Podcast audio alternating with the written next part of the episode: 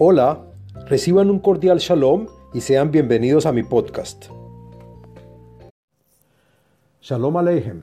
En este podcast definiremos el concepto de el creador y del proceso de la creación. Aunque el propósito de este podcast no es en ahondar demasiado en conocimientos cabalísticos referidos al funcionamiento del sistema espiritual, sí es necesario definir y precisar ciertos términos básicos de la composición del alma según la Kabbalah, pues posteriormente nos ayudarán en el análisis y el entendimiento del sistema espiritual expuesto en los próximos podcasts.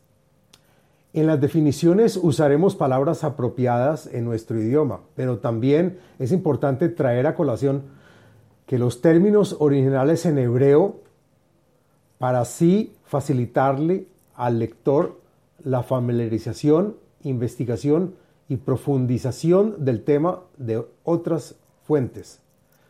Tiene que ser en letras originales en hebreo. Esas palabras utilizadas en las definiciones son necesariamente marquillas de conceptos básicos y por lo tanto no debemos dejarnos llevar por su nombre en nuestro idioma, sino por el concepto detrás de este nombre. Como ya dijimos, las propiedades del hombre en su naturaleza son recibir, desear, disfrutar, necesitar y consumir, que son diametralmente opuestas a las del Creador, dar, influenciar y otorgar. Las propiedades del Creador, su esencia, están latentes dentro de nosotros.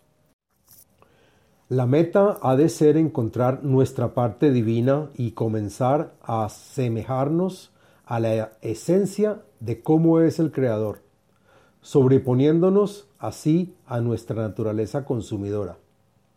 Está escrito que no hay otro fuera de Él, fuera del Creador. Él es uno único e inmutable. Esto significa que no hay otra fuerza en el mundo con la capacidad de hacer algo contra Él. El Creador solo puede dar y no puede recibir nada de nosotros.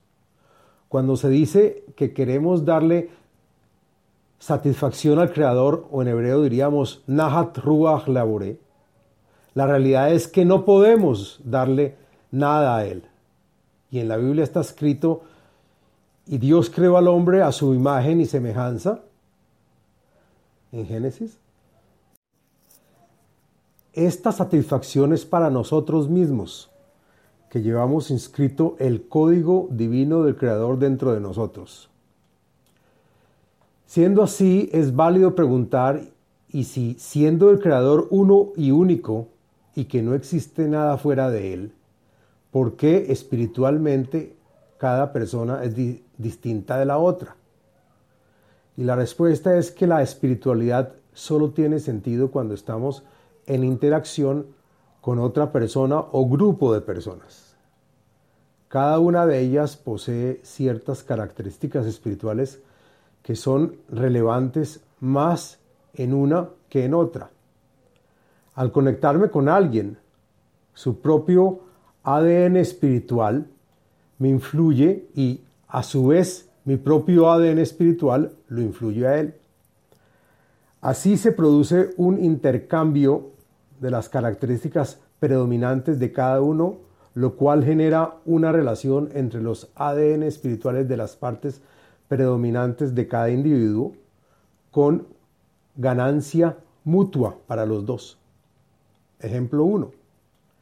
Si alguien dona dinero a una familia necesitada, tanto el que lo da como el que lo recibe están satisfechos y agradecidos uno al otro por haber participado, uno por recibir y así satisfacer necesidades y el otro por ayudar. Ejemplo 2. El autor de un libro quiere influenciar.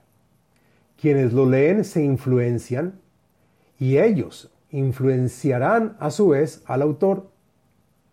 Así es como opera una relación espiritual. Cada persona tiene su propia expresión del Creador. En cada uno de nosotros brilla de forma diferente. Esto nos lleva a afirmar que el estado perfecto de paz verdadera y tranquilidad entre las personas se puede describir como un pluralismo de características espirituales basadas en condiciones recíprocas de mutua influencia y, que exalta y supera las diferencias.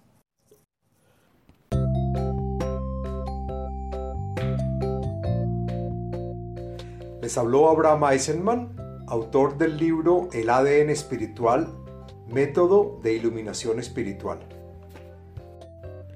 Sitio web abrahameisenman.com